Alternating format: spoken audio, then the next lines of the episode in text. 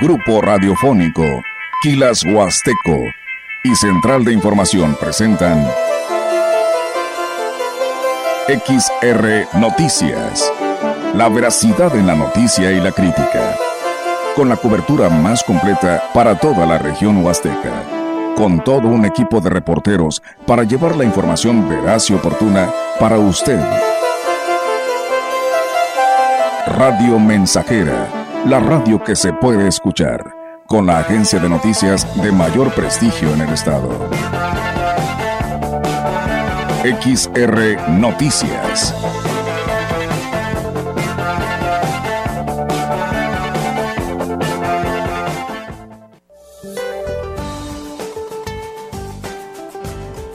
Para hoy, la tormenta tropical Beatriz mantendrá su desplazamiento muy cerca de las costas de Jalisco.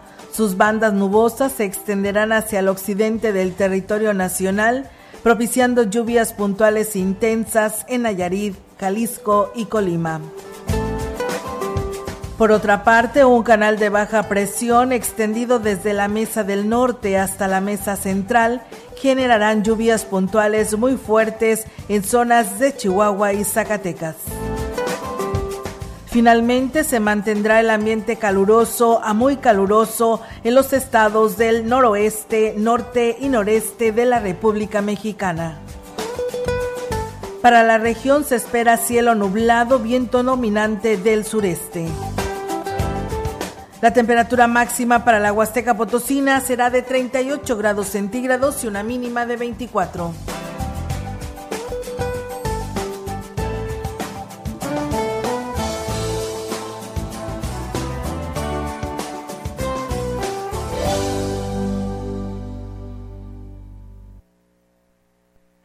Hola, ¿qué tal? Muy buenas tardes. Bienvenidos a este espacio de noticias en este sabadito en el que tenemos una temperatura de una sensación térmica de 43 grados. Y este día estoy con mi compañero Miguel, Miguel Castillo. ¿Cómo estás?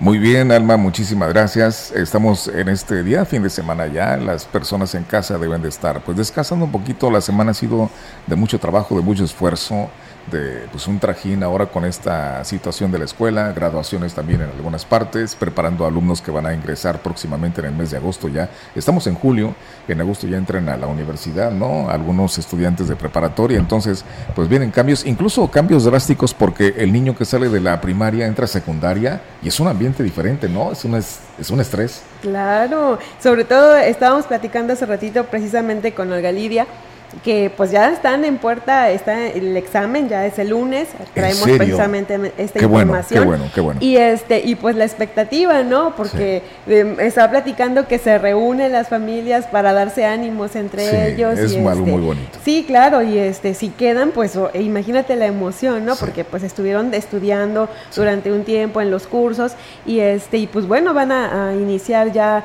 pues una nueva etapa otra etapa y el primer día, la primera semana es de muchos nervios porque llegas y no conoces a nadie y pasa el maestro y usted quién es y ya, no, pues soy Alma. Oye, el gafet, ¿no? Como en el kinder. ¿De qué escuela viene? No, pues yo de tal, y ya, saludas a todos, no te pones rojo. Este, qué nervios. De nervios, les, pues les va a tocar a todos. Entonces, eh, mucha suerte a los niños. Es, es una etapa completamente diferente, cada etapa escolar es muy distinta y, pues que, le echen muchas ganas, el esfuerzo de los padres que hacen para que ellos sigan estudiando y preparándose es muy, muy grande y deben de aprovechar estas oportunidades eh, y ahorita estamos en una época moderna que la educación ha avanzado muchísimo, entonces pues vale la pena que salgan bien preparados porque los retos afuera van a ser bastante duros y difíciles cuando ellos concluyan. Sí, además es el inicio, en todas las etapas, eh, en todas las escuelas, pues tienen algún tipo de responsabilidad, ¿no? Pero este ya es el inicio de lo que va a ser tu carrera, de lo que te vas a, dedicar, pues cuando termines. Exactamente, porque ya empiezan a haber este, orientación vocacional y, ese tipo de situaciones, ya tienen que estar pensando eh, a largo plazo.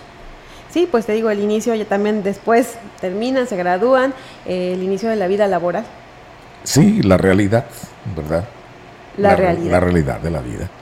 Así es, Miguel. Bueno, pues comenzamos y precisamente con esta información eh, de los exámenes de admisión, el director de la Facultad de Estudios Profesionales Zona Huasteca, Isaac Lara Azuara, informó que el próximo lunes 3 de julio los aspirantes a alguna de las 10 carreras de la institución realizarán su examen de admisión. Esto será en punto de las 9 horas.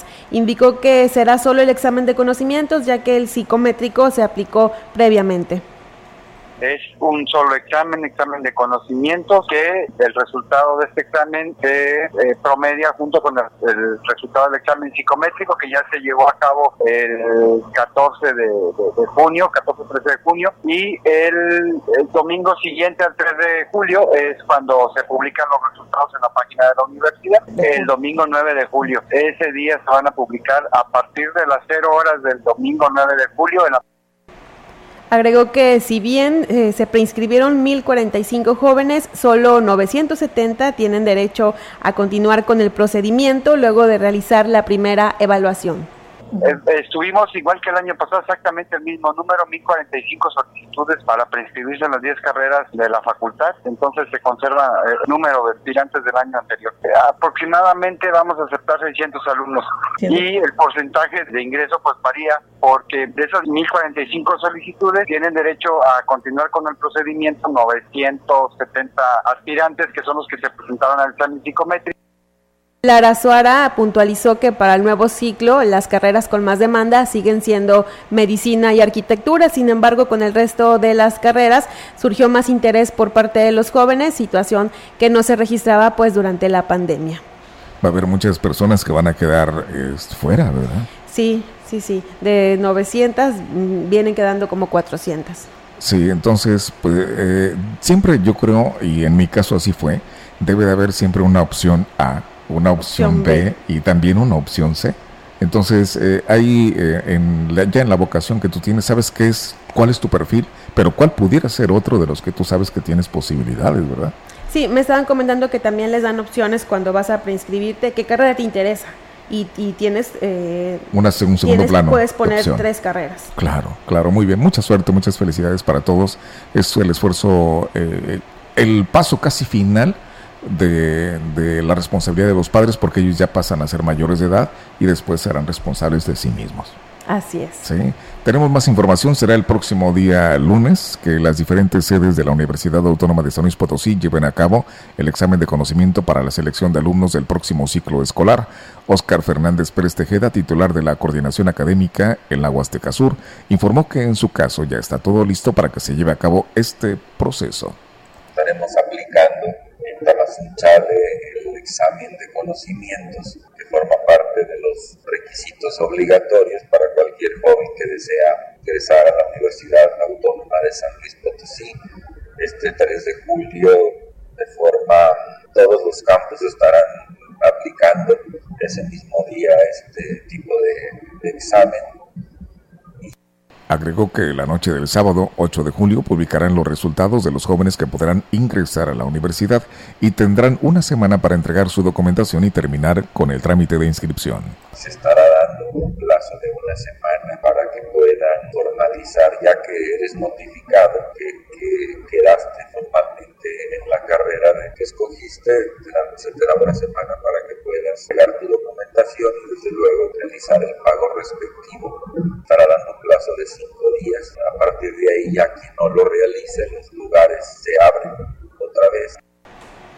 El presidente municipal David Armando Medina Salazar dijo que para el próximo ciclo escolar, en coordinación con el gobierno del estado, entregarán uniformes y zapatos para estudiantes de primaria y secundaria.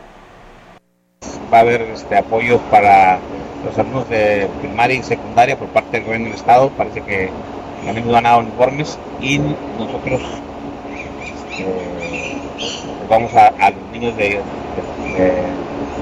el preescolar este, igual eh, y zapatos. Vamos a hoy este año vamos a dar zapatos.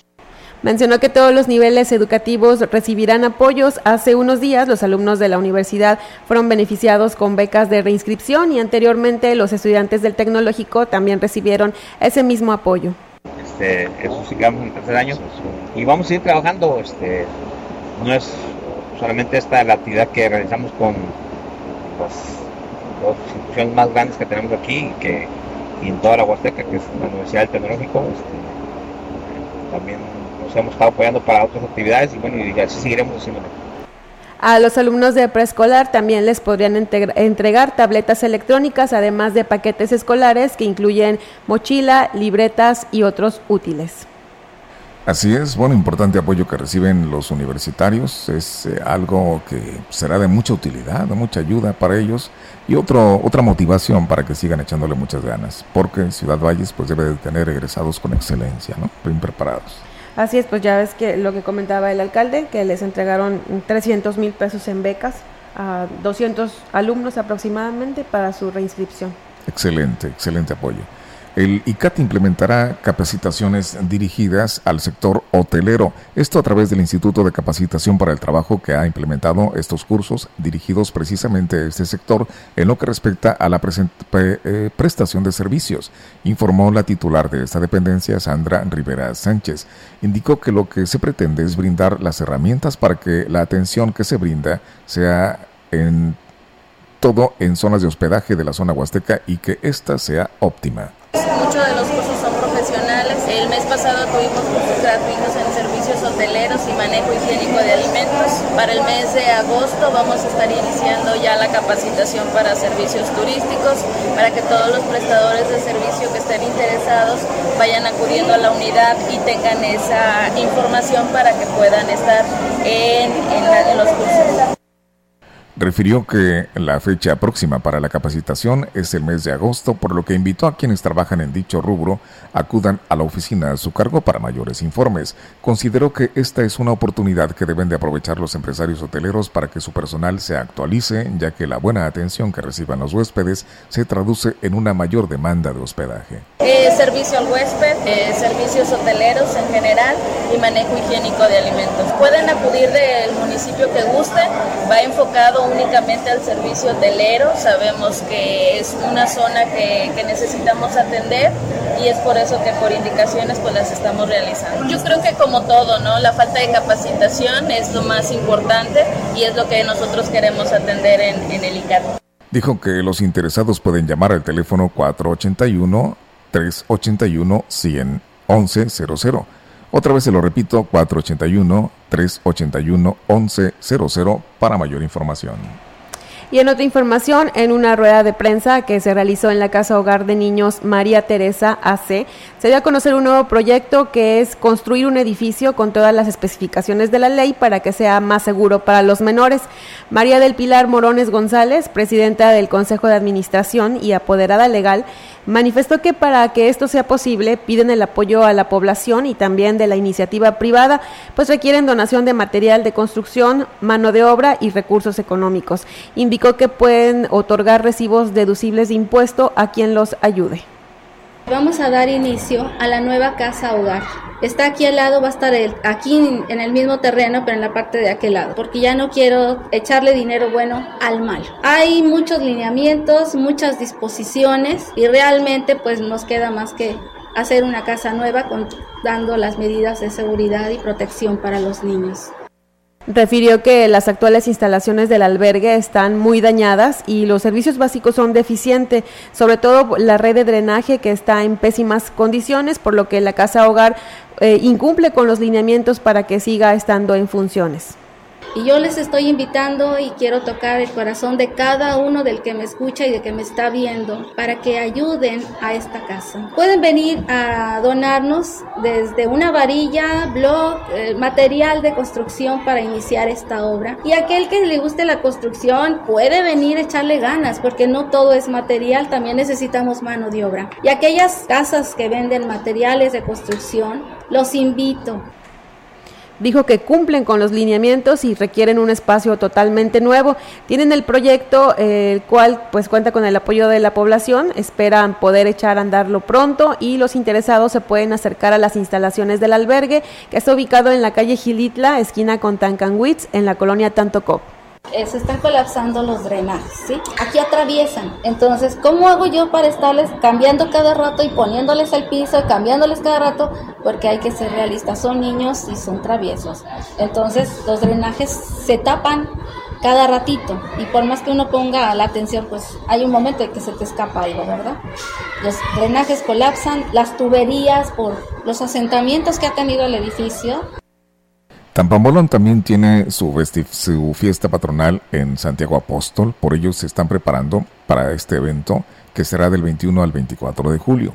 El presidente de este municipio, de Tapamolón, Silvia Medina Burgaña, informó que está todo listo para que se lleve a cabo el Festival de Santiago Apóstol en su edición 2023 del 21 al 24 de julio. La edil destacó que será en los próximos días que se lleve a cabo la presentación del cartel artístico y las diferentes actividades que se estarán desarrollando en el marco de este festejo, que celebra el santo patrono de Santiago Apóstol. Silvia Medina destacó que, como cada año, se espera que las familias de la Huasteca acudan al municipio de Tampamolón a disfrutar de estas fiestas que ya son una tradición que los une. Y con gran entusiasmo, niños aquismonenses con discapacidad visitaron el Museo Laberinto en la capital del estado. El DIF municipal del Pueblo Mágico, que preside Angélica Acuña Guevara, atendió a la invitación de la presidenta del DIF estatal, Ruth González Silva, para asistir al museo y llevar a cabo diversas actividades junto con pequeños de otros municipios del estado. Eh, también pudieron convivir los menores con la directora del CRE, Alma Rocío Hernández Ortiz, y con la maestra de lengua de señas, Gabriela Montes. Estas experiencias brindan a los niños aprendizajes significativos que mejoran su calidad de vida y les permiten socializar en un ambiente de inclusión y armonía. Más información que tenemos para usted, está que tenemos se refiere a lo siguiente. Este viernes concluyó con éxito el Festival de Fin de Cursos de los Talleres Artísticos del Centro Cultural de la Huasteca. En total fueron casi 300 alumnos los que terminaron un año de instrucción en diversas disciplinas que ofrece esta institución, que ha sido por muchos años formadora de grandes talentos.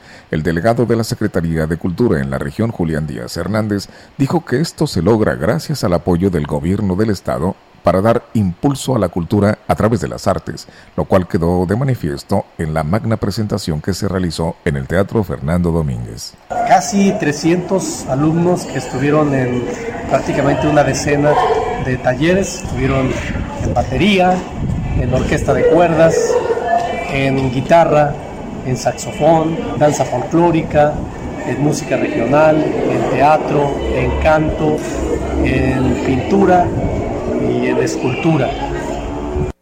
Indicó que niños, jóvenes y adultos dieron muestra de las habilidades aprendidas. Esto se tradujo en una atractiva galería de trabajos y en un animado festival. Gente que estuvo de todas las edades, hubo niños muy pequeños, el maestro Roberto Mar, por ejemplo, que les tiene mucha paciencia estuvo recibiendo gente desde 3, 4 años, los pudimos ver ahorita en el festival, pues desplazándose con, con mucha naturalidad frente al gran público que nos acompañó y regularmente nosotros desde la dirección marcamos un parámetro que sea de, de 8 años, pero en casos especiales y excepcionales con la disposición de algunos maestros.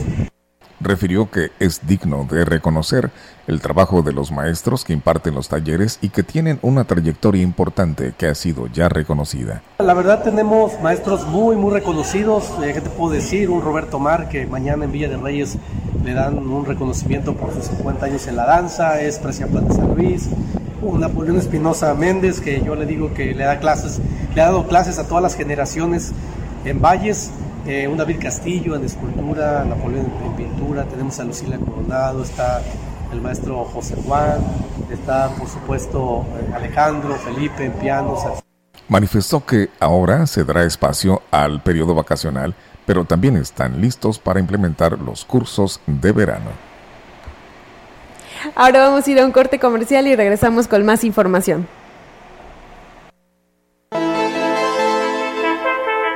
El contacto directo 481-38-20052, 481-113-9890. XR Noticias. Síguenos en nuestras redes sociales, Facebook, Instagram, Twitter, Spotify y en grupo radiofónico kilashuasteco.com.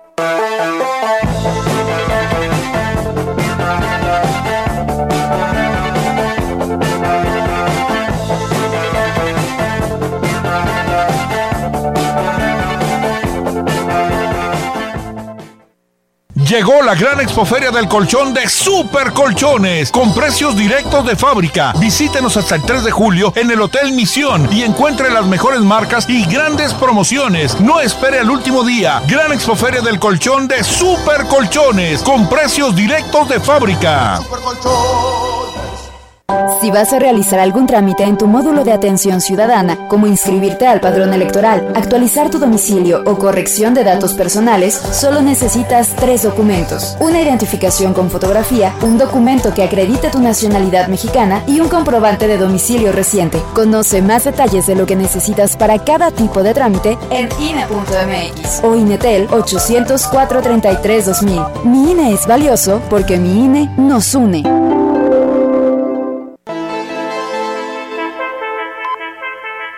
Continuamos. XR Noticias.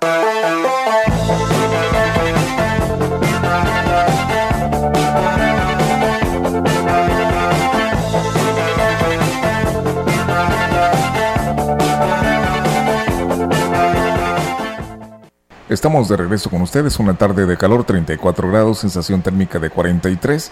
Sígase cuidando todavía, siga usted hidratándose, el, calor está muy fuerte. A las personas que trabajan pues a la intemperie, ¿no? Amigos choferes, amigos taxistas, amigos boleros, comerciantes ambulantes, toda la gente. Mira, hay muchos comerciantes. no, no se diga. Además hacen un esfuerzo, es decir, están a la intemperie y además hacen un extra esfuerzo eh, también, eh, por fortuna, no hay cortadores de caña, porque estaríamos hablando también de, personas que están en riesgo ahorita. Sí, importantísimo hidratarse y no solamente con agua, sino también con los sueros o una bebida preparada con limón y una pizca de sal y una pizca de azúcar. Oh, mira, excelente combinación. Sí, el limón es recomendable también exactamente para la hidratación y es muy bueno. Hace ratito también lo estábamos platicando y no deje de hacerlo. Estamos en pleno verano, acabamos de terminar una onda de calor que fue muy, este, muy severa. En la Huasteca pegó pues tremendo, yo creo, no hay cifras eh, oficiales, pero hubo fallecimientos, muchísimos, y otros que, eh, que fueron muertes súbitas que no está comprobado que sea que haya sido por ello, pero digo, este, las personas eh, lo presienten o lo saben, no fueron desvanecimientos que hasta que la autoridad no lo diga, pero sí de mucho riesgo para todas las personas fue muy atinada, aunque tardía, la decisión del gobernador de las clases en línea, pero pues es una buena medida. Así es, fíjate que el titular de la jurisdicción sanitaria número 5, Gustavo Macías del Río, nos comentó que eran cinco las que tenían confirmadas, tres en Valles, una en Tamuín y otra en San Vicente por golpe de calor y que estaban pendientes de que la fiscalía les entregara los eh, y los informes de las necropsias para saber si habían eh, muerto por esta causa. Entonces yo creo que en los próximos días nos van a actualizar la información ya para dárselas a conocer, porque sí, mucha gente ha dicho que, que hay tan solo que fue viernes, un viernes y sábado. 14, 15. que fueron 14 muertes. Sí, fíjate nada más. Y sigue habiendo. Sigue habiendo. Por ello nuestra, nuestra recomendación de seguirse cuidando, 43 grados, una, es, eh, la sensación térmica es el calor que se siente. Es decir, así se siente el calor. Esa es la sensación térmica. Eh, no es que estemos a 34, no, se siente de 43 y estamos expuestos a una temperatura de 43. Eso es la sensación térmica, aunque el mercurio esté marcando solamente 34. No, si estuviéramos a 34 estaríamos a gusto. Sí, de alguna manera, ¿no? Porque comparado con los 40 y tantos, 45 grados que estuvimos, además de la sensación térmica. Sensación térmica casi de 50. Sí, por aquí nos mandan un mensaje, dice que, que, bueno, que para Diego y para mí nos comentan que siempre hacemos esa recomendación, ahora contigo, y dice que, que, nosotros somos falsos porque luego nos ven por allá hidratándonos con otras cosas. Hoy no, a Diego, Diego. A Diego, será Diego, a mí no. Hoy nada más. Ay, Dieguito. Le mandamos un saludo. Va a regresar todavía a las 4 de la tarde. Hoy es una jornada de mucho trabajo.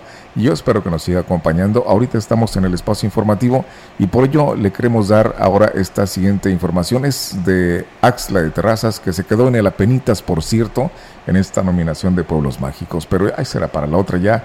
El, el primer paso lo dieron y así les costó también a Quismón, les costó a Gilitla, ¿no? A, seguir este, pues mejorando, ¿no? También en servicios y en imagen. En imagen urbana. Bueno, el gobierno de Axla de Terraza Cabeza Gregorio Cruz Martínez y la instancia municipal de la juventud invita a la población en general a disfrutar del espectáculo de canto, poesía del ballet folclórico Alexa Sosaya, que se presenta por primera vez en este municipio. La cita es el miércoles 5 de julio en punto de las 8 pm en la noche en el hemiciclo municipal para que disfruten de este importante evento que será gratuito. El ballet folclórico Alexa Sosaya fue fundado el 13 de mayo de 2021 bajo la dirección artística de Alexa Sosaya. El, el objetivo principal es preservar y mostrar la cultura, además de las tradiciones mexicanas, para que las futuras generaciones las conozcan, así como brindar un lugar para que personas de todas las edades experimenten la riqueza de esta cultura a través de la danza. En más información, estamos ahora en el municipio de Tamazopo y es de Cárdenas. El líder moral del Partido Verde del municipio de Cárdenas, Jorge Omar Muñoz, eh, Melones se reunió con un grupo representativo de docentes jubilados de la sección 26 del municipio de Tamazopo, a quienes apoyó de manera personal con material de construcción para la edificación de oficinas. Firme en su convicción de que el magisterio docente es pieza fundamental en el desarrollo de la sociedad, Jorge Omar Muñoz manifestó y refrendó su apoyo a este sector quienes al mismo tiempo manifiestan su respaldo a este proyecto. Melones, por su parte, hizo énfasis en que desde su trinchera apoyará este rubro de la educación con el único propósito de que se generen mejores condiciones para quienes se dedican a esta noble y loable labor. Y en otra información, Berta Telles Morales, eh, quien es la encargada del programa de tortillas, dijo que miles de familias se han beneficiado con este apoyo que forma parte del gobierno municipal. Debido a la demanda, aumentó el padrón en las colonias y también en las comunidades. Están repartiendo de 900 a 1000 kilos diarios.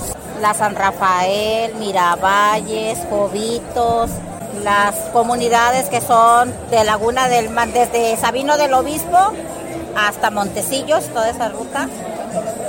Chantó las Huertas, Micos, Rascón, sector Pujá.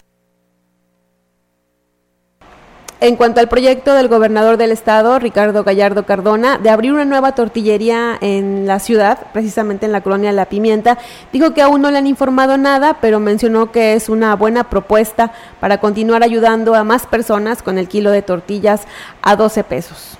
Pues la pimienta es grandísimo aquel sector y colonias aledañas también sería un gran beneficio, por supuesto.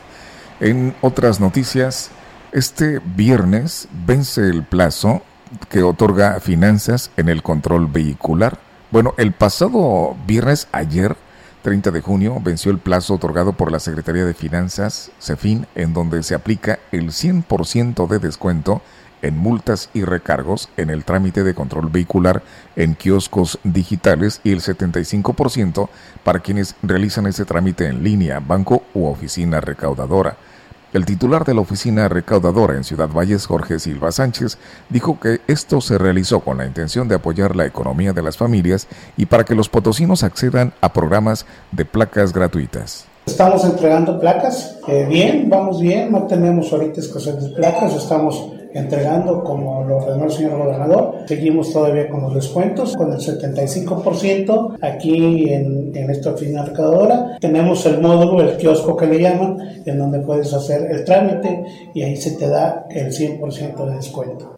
Indicó que en lo que respecta a los vehículos de procedencia extranjera, se tiene hasta el momento un total de 95 unidades que han sido plaqueadas. Recordó que en la oficina recaudadora solo se realiza el procedimiento. Los demás trámites son en Repube y esto es en las instalaciones de la feria. Hasta ahorita llevamos 15, 20 días, llevamos aproximadamente 95 vehículos ya plaqueados. Así es, aquí se hace nada más, aquí nada más les plaqueamos. Todo eso es en el SAT, en los terrenos de la feria. También quiero informar a la ciudadanía que los trámites son gratuitos, no aquí no tenemos este, el cobro de, de cosas extras.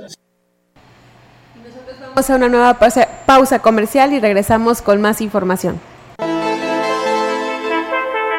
El contacto directo 481-38-20052, 481-113-9890. XR Noticias. Síguenos en nuestras redes sociales, Facebook, Instagram, Twitter, Spotify y en grupo radiofónico kilashuasteco.com.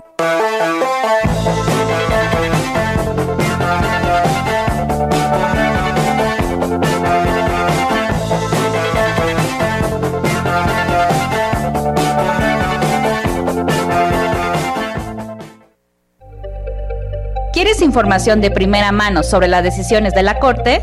A través de su portal de Internet, sus redes sociales y boletines electrónicos, la Corte te informa de manera veraz, oportuna y transparente. El conocimiento es esencial para el ejercicio pleno de tus derechos y libertades. Visita www.supremacorte.gov.mx. Porque saber es tu derecho, la Corte está contigo. Suprema Corte. Entre sierras y maizales Radio Mensajera, la mejor estación de la región desde 1967. Hasta llegar a mi valles, linda región potosina.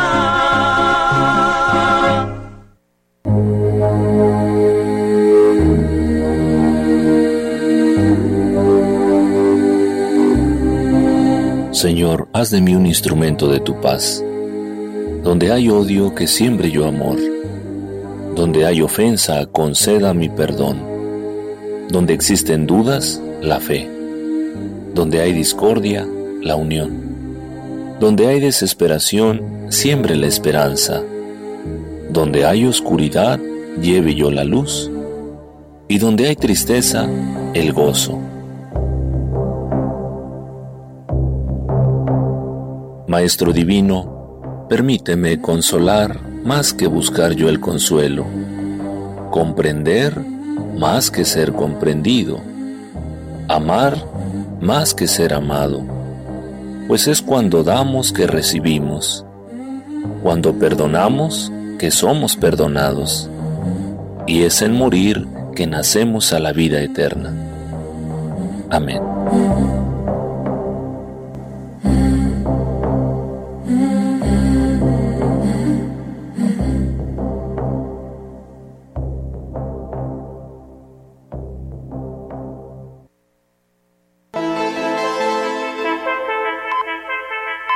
Continuamos. XR Noticias.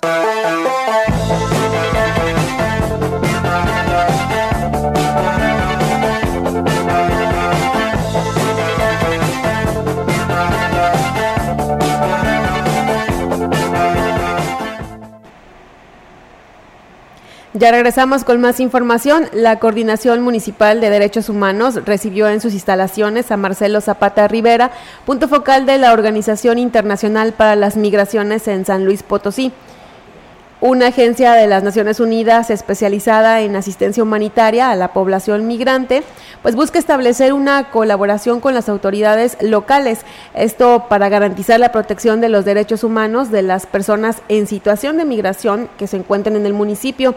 Durante el encuentro se discutieron diversas estrategias y acciones conjuntas para abordar los desafíos que enfrentan los migrantes en el municipio de San Luis Potosí. El objetivo principal de esta reunión fue establecer un mecanismo de colaboración y coordinación efectiva entre la Coordinación Municipal de Derechos Humanos y la Organización para los Migrantes, esto para garantizar el respeto y la protección de los derechos humanos. Ambas partes reconocieron que es de suma importancia trabajar en conjunto para brindar apoyo y orientación a esta población vulnerable, así como para promover su inclusión e integración en la sociedad local. Marcelo Zapata Rivera, en su calidad de punto focal, destacó la importancia de esta alianza y resaltó el compromiso de la organización en colaborar estrechamente con las autoridades locales para abordar las necesidades de los migrantes y proteger sus derechos fundamentales. En más noticias que tenemos para usted aquí en esta tarde, en San Luis Potosí hay apoyo en la prevención con la permanente vigilancia de los negocios con venta de bebidas alcohólicas en las cuatro regiones de San Luis Potosí. Mediante operativos implementados por la Dirección General de Gobernación, se inspeccionan recientemente 600 establecimientos, de los cuales hubo 15 infracciones, 5 de suspensión de negocio y 3 cancelaciones de venta de bebidas alcohólicas. El titular de la dependencia, José Concepción Gallardo Martínez, mencionó que por instrucción del gobernador Ricardo Gallardo Cardona, se continúan con los operativos de inspección y control en la entidad, en apoyo a la población de los 58 municipios para que se cumpla la ley. Destacó que en el municipio de San Luis Potosí se realizaron 44 visitas de inspección, de las cuales se aplicaron 5 actas de infracción y 2 de suspensión. En la región Huasteca y Media se visitaron 16 establecimientos. En Ciudad Valles se aplicó una infracción y una suspensión. En Tamazunchale, nueve infracciones, la suspensión de un establecimiento y una suspensión de venta de bebidas alcohólicas. En Río Verde, una suspensión de establecimiento y dos suspensiones de venta de bebidas. Gallardo Martínez refrendó el compromiso del gobierno estatal de continuar con estas medidas para que los establecimientos cumplan con las disposiciones en esta materia. Bueno, y el próximo mes podrían iniciar los trabajos de rehabilitación de los bulevares México Laredo y Lázaro Cárdenas. Ante esto, el alcalde David Armando Medina Salazar dijo que la calidad está garantizada y un ejemplo son las calles y avenidas que han arreglado, aunque reconoció que la Dirección de Agua Potable y Alcantarillado, a cargo de Francisco Gómez Faisal, rompe el pavimento y no lo tapa enseguida. Señalaban y decían que se iban a deteriorar el libramiento, la de Salazar, la Pico bueno, nomás este Paquito nos rompió un pedazo de la, de la de Olmos, que lo que destape, lo tape porque la humedad se queda atrapada y después, este, aunque lo cubran, pues es más fácil que se deteriore. Este, entonces, como vaya avanzando, tiene que ir tapando. Yo sé Dijo que otro de los problemas a los que se enfrentan es que la ciudad tiene drenajes colapsados y además son de hace 50 años. Muchos drenajes colapsados. Ese es un, otro de los grandes problemas que, que nos está costando lo doble porque como casi todas las colonias tienen 50 años esperando que se les construya su o se les construya su calle, bueno, pues esos drenajes ya cumplieron con su vida útil. Dijo que a pesar de las situaciones a las que se enfrentan y a que esto provoca el retraso, pues siguen trabajando en beneficio de todos los vallenses. Hacemos un presupuesto para construir o construir una calle y cuando hacemos el sondeo, pues damos cuenta que el, drenaje ya es obsoleto. Entonces, eso hace que tengamos que volver a otro presupuesto, tengamos que volver a otra licitación para poder sustituir el drenaje. Es por eso que se tarda mucho hoy ese tema, pero... Tenemos más noticias. Comerciantes tienen bajas ventas por periodo vacacional Comerciantes de varios rubros en la zona centro coinciden en señalar que durante las últimas semanas han tenido bajas ventas. Una de ellas es Fátima, quien tiene un salón de belleza y nos cuenta que ha estado muy difícil la situación de su negocio, porque afirma que no hay clientes. Pues la verdad ha estado muy tranquilo en estas últimas semanas. Yo tengo un salón de belleza y no he tenido trabajo como antes, como estoy acostumbrada tener varias citas al, al día. Ahorita he estado súper, súper tranquilo, la verdad. Asume que esto se debe a que en periodo vacacional los niños están en casa. Mamás no quieren gastar en, en esas cosas porque van a tener los niños eh, en casa. Pero eh, yo siento que pues es parejo porque también tengo unas amigas que tienen negocios y han dicho que me han contado que ellas también han, este, no ha habido, no han tenido trabajo, no ha habido mucho movimiento, pero ya son varias semanas, la verdad, que ha estado así, así de tranquilo. Y por ello ya está pensando en otras formas para generar ingresos para su familia. Estoy pensando para generar este otro ingreso en vender tamales, este, hacer mangonadas, hacer chongos, hacer chicharrones preparados o algo así para tener un poquito más de extra, porque pues ya que está muy calmado en mi negocio, tengo que pensar en otra otra fuente donde pueda pues sacar algo. Pero no solo Fátima ha visto que el movimiento económico ha disminuido. Luis y Sergio, el primero tiene un negocio de copias y el segundo un taller mecánico, dijeron que esperan que la situación económica mejore, pues prácticamente, como muchos, están viviendo al día. Así es, y en más información, eh, la Contraloría General del Estado, en coordinación con la Auditoría Superior, realizan un riguroso proceso de control y vigilancia en 100 obras de diferentes municipios. Esto para verificar el cumplimiento de las especificaciones técnicas y emitir dictámenes sobre la calidad de la materia prima utilizada en esas obras. El titular de la Contraloría, Sergio Arturo Aguiñaga Muñiz, mencionó que por instrucción del gobernador Ricardo Gallardo Cardona, a través del Laboratorio de Análisis y verificación de calidad en materiales de construcción, está llevando a cabo la evaluación de la extracción de corazones de concreto asfáltico e hidráulico, esto para determinar espesores del pavimento. Agregó que este equipo altamente capacitado se encarga de analizar obras públicas realizadas en los municipios de Axla de Terrazas, Tampacán, San Vicente, Matehuala, Villa de Reyes, Santa María del Río, Cerro de San Pedro, Villa de Zaragoza, de Zaragoza, Villa de Arista, Villa de Hidalgo, Villa de Arriaga, Mezquitic de Carmona y la capital. Y con ello buscan garantizar que se cumplan los estándares de calidad establecidos que merecen pues, los potosinos de las cuatro regiones. Aguiñaga Muñiz comentó que la Contraloría General del Estado es el único órgano estatal de control a nivel nacional que cuenta con un laboratorio acreditado en geotecnia y está en proceso de ampliación en la rama de asfaltos por la entidad mexicana de acreditación, con lo que se garantiza el control preventivo en la calidad de la construcción de obra pública. Es momento de hacer una pausa, continuamos enseguida. Son exactamente la una de la tarde con 41.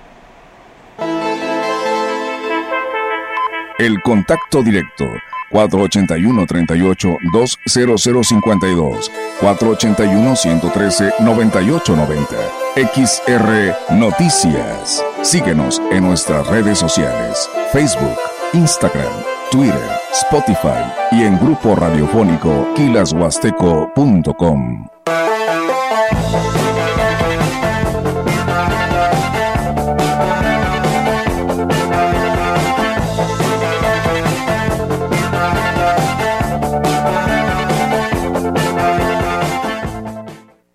más una probadita para agarrar felicidad. Total, ¿qué puede pasar? Puede pasar mucho. El fentanilo te engancha desde la primera vez. Esclaviza tu mente y tu cuerpo. No destruyas tu vida. El fentanilo mata. No te arriesgues. No vale la pena. Si necesitas ayuda, llama a la línea de la vida 800-911-2000. Secretaría de Gobernación, Gobierno de México.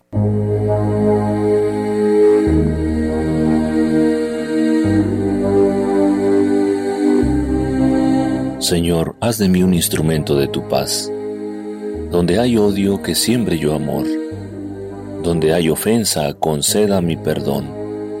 Donde existen dudas, la fe. Donde hay discordia, la unión. Donde hay desesperación, siembre la esperanza. Donde hay oscuridad, lleve yo la luz. Y donde hay tristeza, el gozo. Maestro Divino, permíteme consolar más que buscar yo el consuelo, comprender más que ser comprendido, amar más que ser amado, pues es cuando damos que recibimos, cuando perdonamos que somos perdonados, y es en morir que nacemos a la vida eterna. Amén.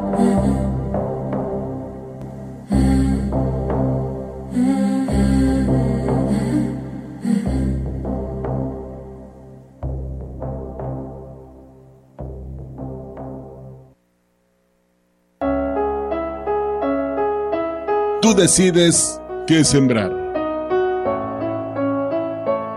Quien planta árboles cosecha alimento. Quien planta flores cosecha perfume. Quien siembra trigo cosecha pan. Quien siembra amor cosecha amistad. Quien siembra alegría cosecha felicidad. Quien siembra verdad cosecha confianza. Quien siembra fe, cosecha certezas. Quien siembra cariño, cosecha gratitud. No obstante, hay quien prefiere sembrar tristeza y cosechar amargura.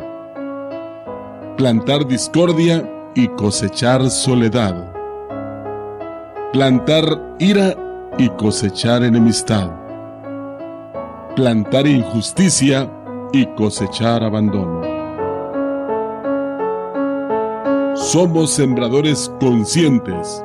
Repartimos diariamente millones de semillas a nuestro alrededor. Si sembramos las correctas, tendremos motivos suficientes para agradecer. Esta es una producción de Radio Mensajera para usted.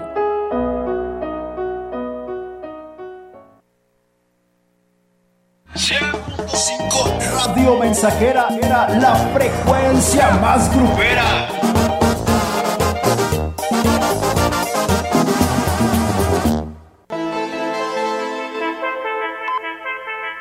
Continuamos.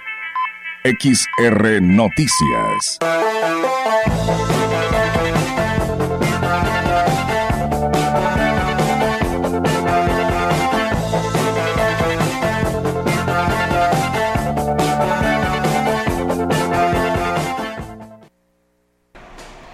Estamos de regreso con más información en esta tarde a través de XR Noticias y el presidente municipal de Gilitla, Óscar Márquez Plasencia, informó que serán 30 las casas de salud las que en coordinación con la Secretaría de Salud estarán rehabilitando para que las comunidades de mayor marginación puedan contar con atención inmediata en caso de alguna urgencia.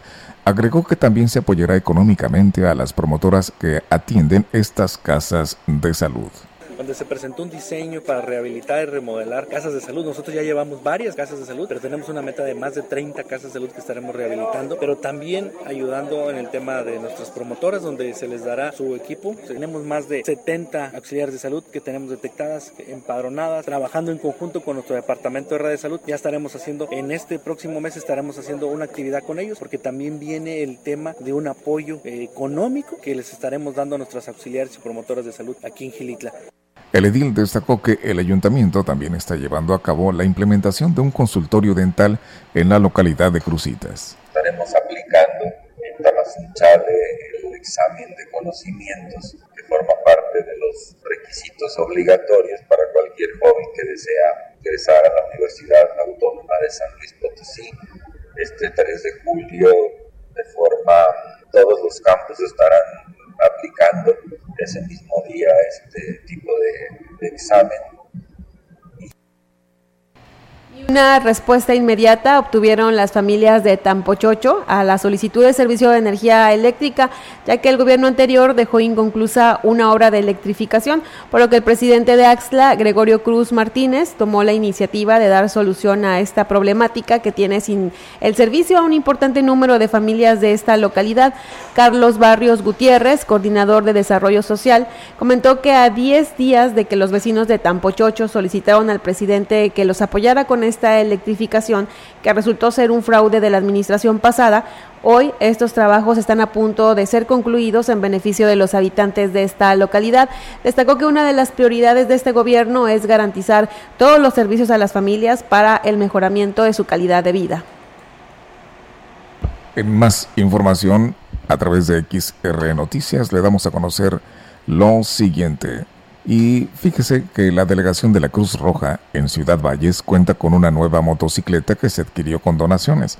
Esta será utilizada de ambulancia de respuesta inmediata. Ahora con una segunda unidad se podrá acudir a más sectores de la ciudad, no solo de la zona centro.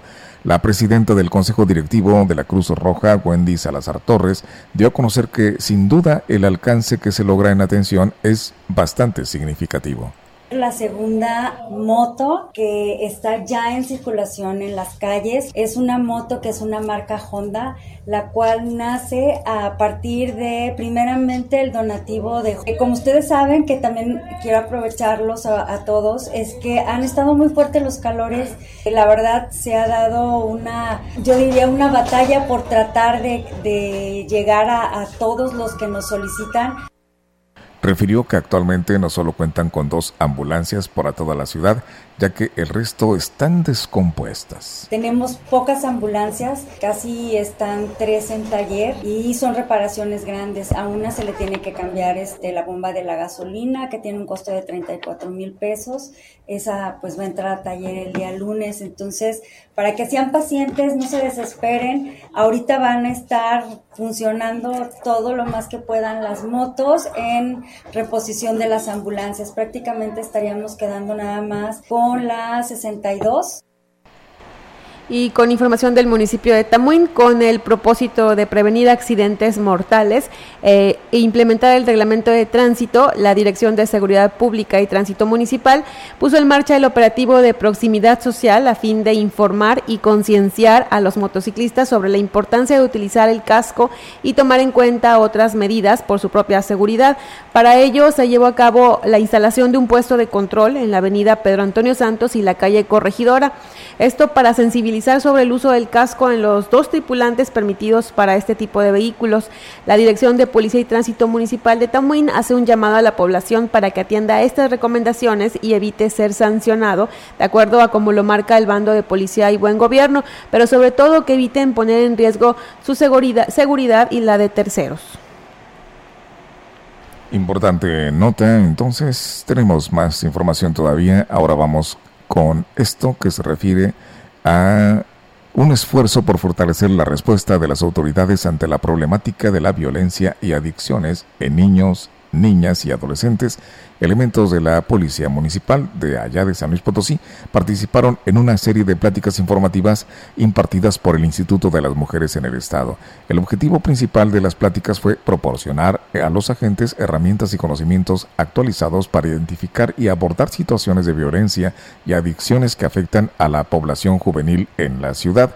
Durante las charlas se abordaron diferentes eh, aspectos relacionados con la violencia de género, por ejemplo, la violencia intrafamiliar, la adicción en niñas, niños y adolescentes, así como las señales de alerta y las estrategias de intervención adecuadas. Los elementos de la Policía Municipal tuvieron la oportunidad de familiarizarse con estos casos prácticos y situaciones hipotéticas que les permitieron entender mejor los desafíos a los que se enfrentan los jóvenes en situación de adicción y violencia. Además, se enfatizó la importancia de una respuesta sensible y respetuosa hacia estas víctimas, así como la necesidad de establecer una coordinación efectiva con otras instituciones y servicios especializados. Y en ese tema de la violencia de género, el Centro de Justicia para las Mujeres se sumó a la campaña federal para prevenir, disuadir y eliminar toda acción que vulnere o ponga en peligro la integridad de las potosinas, de sus hijos e hijas, en una muestra más de que en San Luis Potosí sí hay apoyo a las mujeres. La titular de la dependencia estatal, Mónica Kem Zamudio, destacó que de acuerdo a la instrucción del gobernador de San Luis Potosí, Ricardo Gallardo Cardona, el proyecto, que consta de imágenes informativas, ya se comenzó comenzó a difundir a través de las redes sociales, en páginas oficiales y demás medios de comunicación para dar a conocer situaciones en donde, se pudiera presentar alguna situación de violencia contra la mujer. Detalló que además la estrategia diseñada por el Secretariado Ejecutivo del Sistema Nacional de Seguridad Pública, el Centro Nacional de Prevención del Delito y Participación Ciudadana y la Comisión Nacional para Prevenir y Erradicar la Violencia contra las Mujeres incluye la difusión de las funciones así como los servicios que se ofrecen en el Centro de Justicia para Mujeres, atención psicológica y médica, asesoría legal, trabajo social, empoderamiento, refugio temporal y ludoteca. Kem Samudio mencionó que estas acciones se adicionan a los trabajos que se realizan en la lucha contra la violencia, ya que es importante mantener informada a la población sobre las opciones que existen para que las mujeres que sufren algún tipo de violencia o que están pasando por un episodio donde, donde esté vulnerada su seguridad personal, pues puedan acercarse a recibir apoyo de forma segura, anónima, gratuita y sobre todo profesional en este mes de, julio, estamos empezando y es el primer día, se llevan a cabo las festividades patronales en nuestra localidad. El día de Santiago Apóstol, el día 25, y para ello la presidencia municipal ha organizado un festival que va a tener nuevamente uso las instalaciones feriales, ya que se ha proyectado un elenco artístico, cosa que me parece a mí eh, sensacional, algo muy, muy positivo, ¿no? Y se le da uso a la feria, se reactiva la economía, se celebra a nuestro santo patrono, estamos en pleno verano, entonces están todas las condiciones como para, para que se lleve a cabo a una fiesta digna al aniversario 490 ya de nuestra fundación.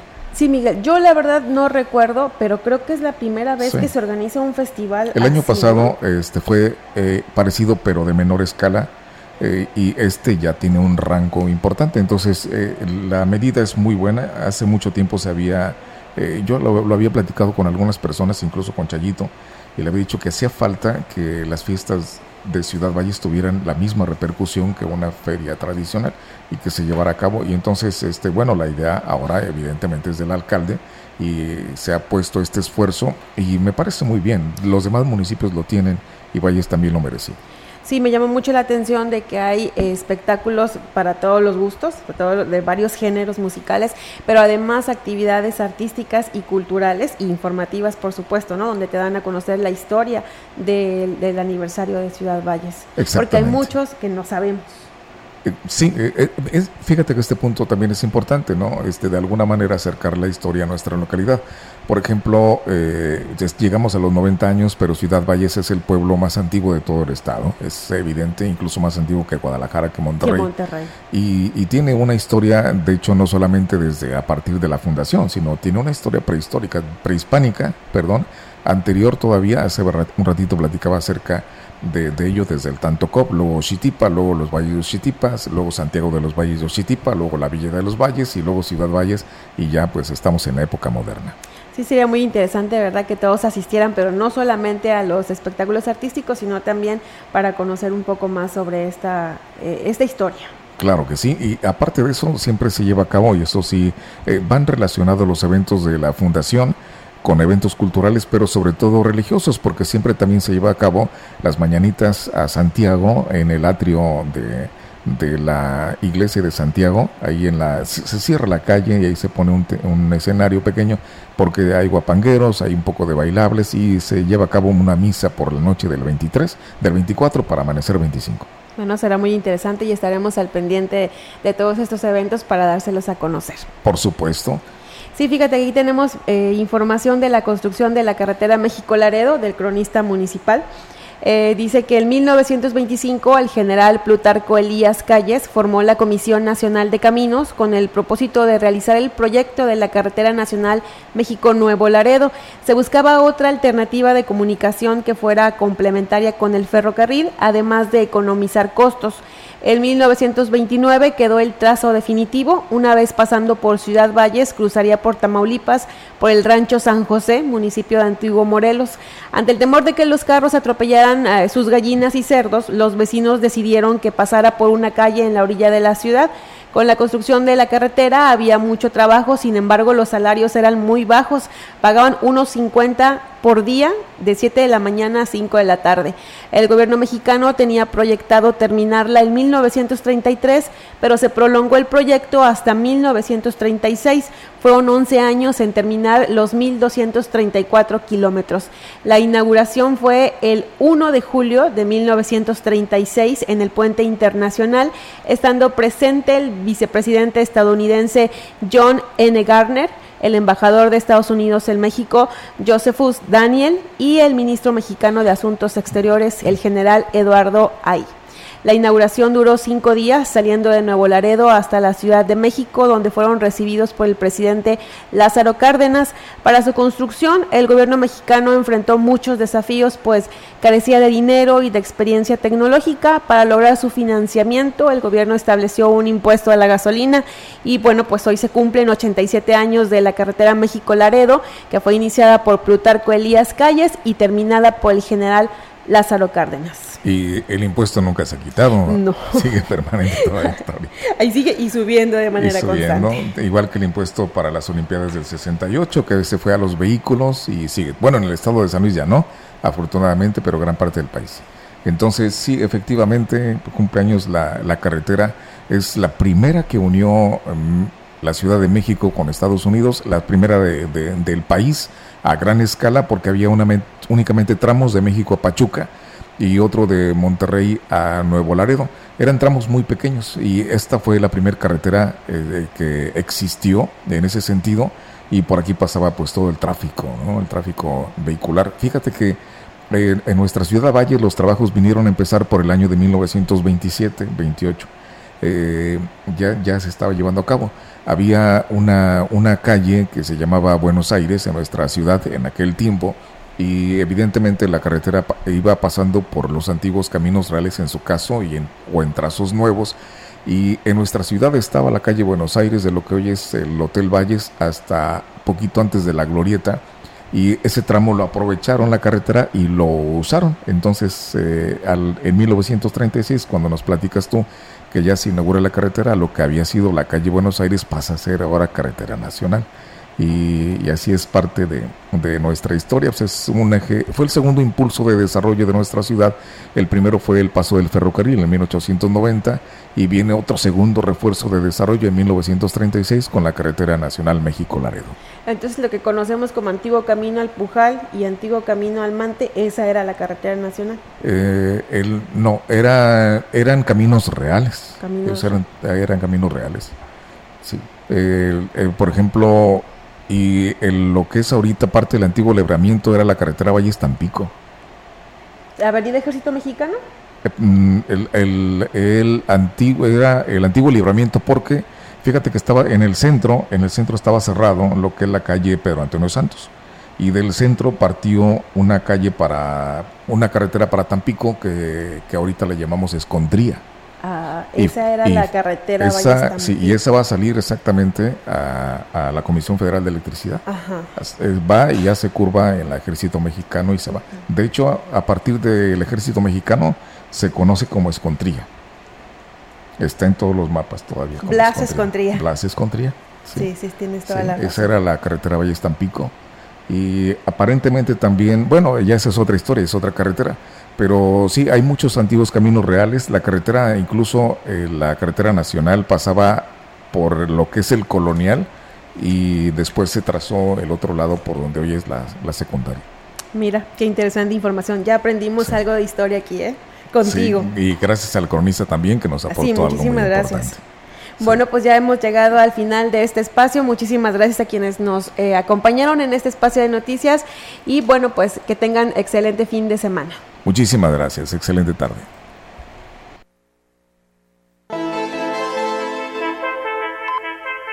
Grupo Radiofónico, Quilas Huasteco y Central de Información presentaron XR Noticias. La veracidad en la noticia y la crítica. De lunes a sábado. 2023. Todos los derechos reservados. XR Radio Mensajera